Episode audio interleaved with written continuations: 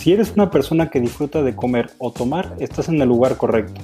En episodios cortos te presentamos conversaciones, historias, discusiones y curiosidades alrededor del mundo gastronómico y vitivinícola, que te harán siempre sacar un nuevo tema a la mesa y te ayudarán a disfrutar más de los placeres de la vida. Yo soy Fernando.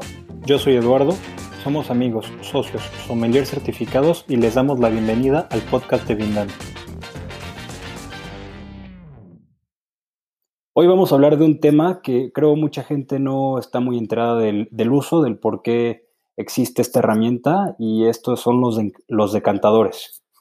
Eh, creo que son herramientas muy bonitas, pero realmente tienen una utilidad, no la tienen, eh, de qué se trata, para qué sirven. Hoy vamos a hablar un poquito de eso.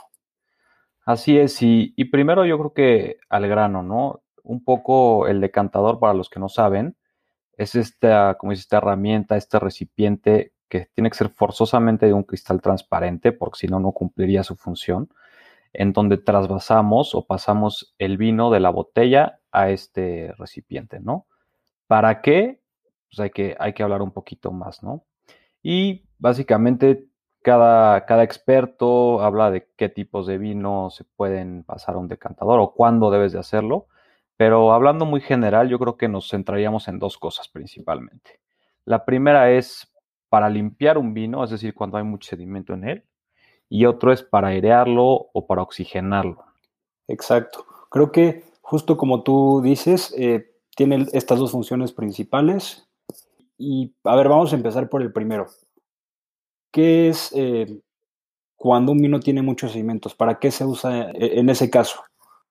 Bien, normalmente por la, ahora sí que por la vida natural del vino en la botella, se va acumulando o se genera una, pues, le podemos decir basurita, por decirlo de manera muy informal, ¿no?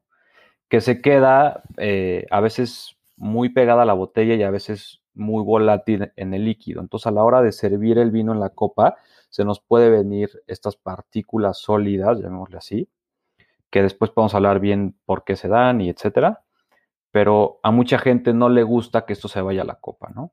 Entonces, una opción para limpiar el vino es pasarlo a un decantador y no es pasarlo, ahora sí como si estuviera sirviendo una botella de Coca-Cola, es pasarlo con mucha delicadeza y con una velocidad muy, muy leve para que este sólido se vaya quedando en los hombros de la botella y ahí se vaya acumulando sin que pase a la, copa, a la copa, ¿no? Bueno, en este caso primero al decantador y después a la copa. Exacto. Entonces, al servirlo de manera muy despacio, o de manera muy lenta, perdón, lo que vas a provocar es que, como decía, en los hombros de la botella se, digamos que se queden ahí pegados estos sedimentos y el líquido pase ya más filtrado, ¿no?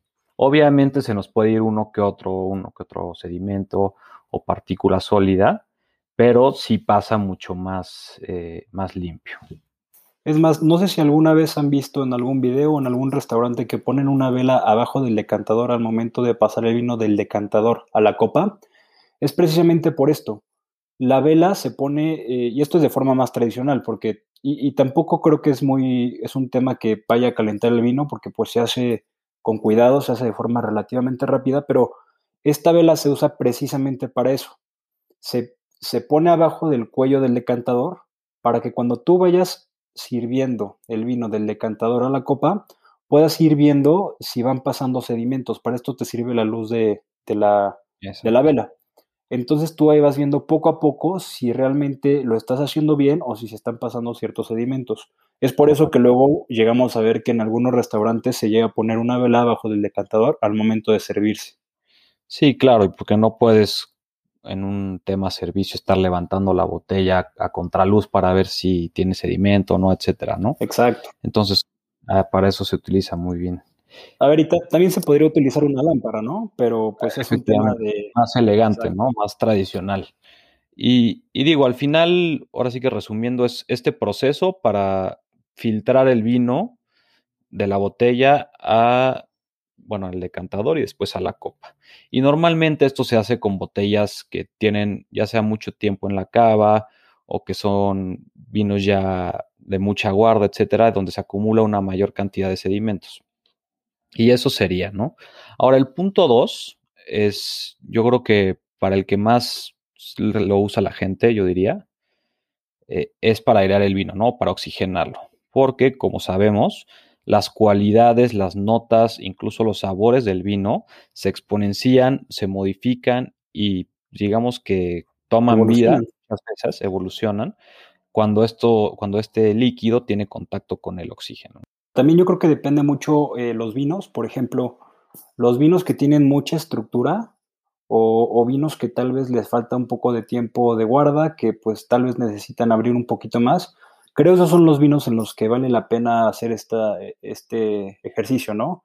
Hay vinos que pues son vinos jóvenes, que no necesitan pues realmente cambiar mucho, que son muy francos, que, que lo que tú hueles es lo que hay, ¿no? Entonces estos vinos no, no es necesario que los, que los decantes.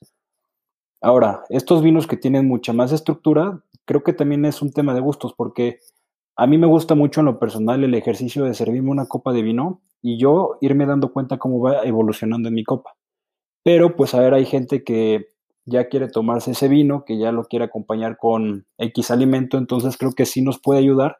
Sin embargo, pues es un tema de gustos, ¿no? Además de que también creo que es parte de, de la presentación. Hay gente que, aunque el vino no lo necesite, pues a ver, tienen decantadores pues muy bonitos, que la verdad es que son herramientas bastante atractivas, que lo quieren hacer por un tema de pura presentación, pero pues bueno, al final sí tiene eh, una finalidad, ¿no? Esta herramienta. Sí, claro, y ahí también hasta en los mismos expertos, ¿no? En la materia se pone en discusión este punto de qué vinos o cuánto tiempo eh, de guarda tiene que tener un vino para que valga la pena pasarlo a decantador, etcétera, ¿no? Y como dices, es de gustos. Al final yo creo que se resume a eso. Y un punto interesante que me gustaría tocar aquí es el famoso dejar que el vino vaya abriendo, ¿no? Y hay mucha gente que descorcha el vino o destapa el vino y lo deja así en la botella para que, para que respire.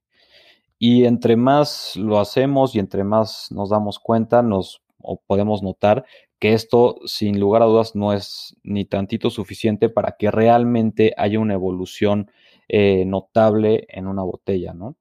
Entonces, por eso también entra aquí, pues, ya sea en la misma copa o en un decantador, estos recipientes que obviamente el vino tiene mucho más contacto en cuanto a superficie con oxígeno, pues al final sí hay una, o se modifica de manera notoria eh, las notas.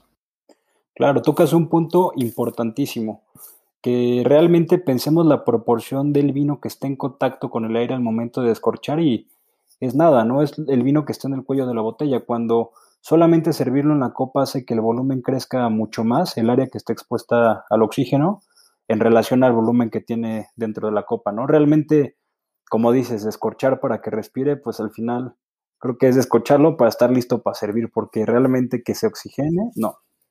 Claro, sobre todo porque te lo vas a tomar casi inmediatamente. Entonces, realmente esa pequeña superficie en el cuello de la botella que tiene contacto con oxígeno no va a ser suficiente para que cuando te lo vas a tomar ya haya respirado el vino, ¿no?